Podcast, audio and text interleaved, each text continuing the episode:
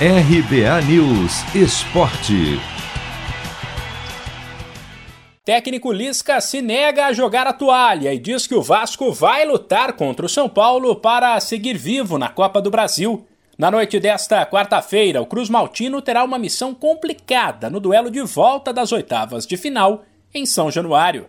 Precisará vencer por dois de diferença para forçar uma decisão nos pênaltis, ou por três de diferença para garantir a classificação no tempo normal, algo teoricamente pouco provável para uma equipe que faz uma campanha ruim na Série B, não consegue se aproximar dos líderes, vem de derrota no clássico contra o Botafogo e corre um sério risco de permanecer na segundona.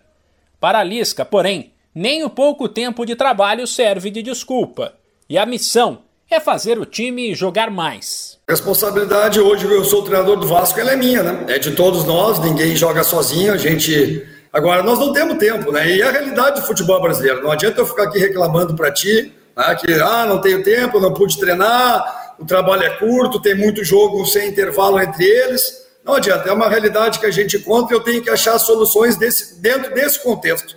E é isso que eu vou trabalhar, vou buscar, e a gente sabe que o futebol brasileiro é assim quando o resultado não vem, a responsabilidade é do treinador e eu estou aqui pronto para assumir isso e vou buscar, vou batalhar demais, né?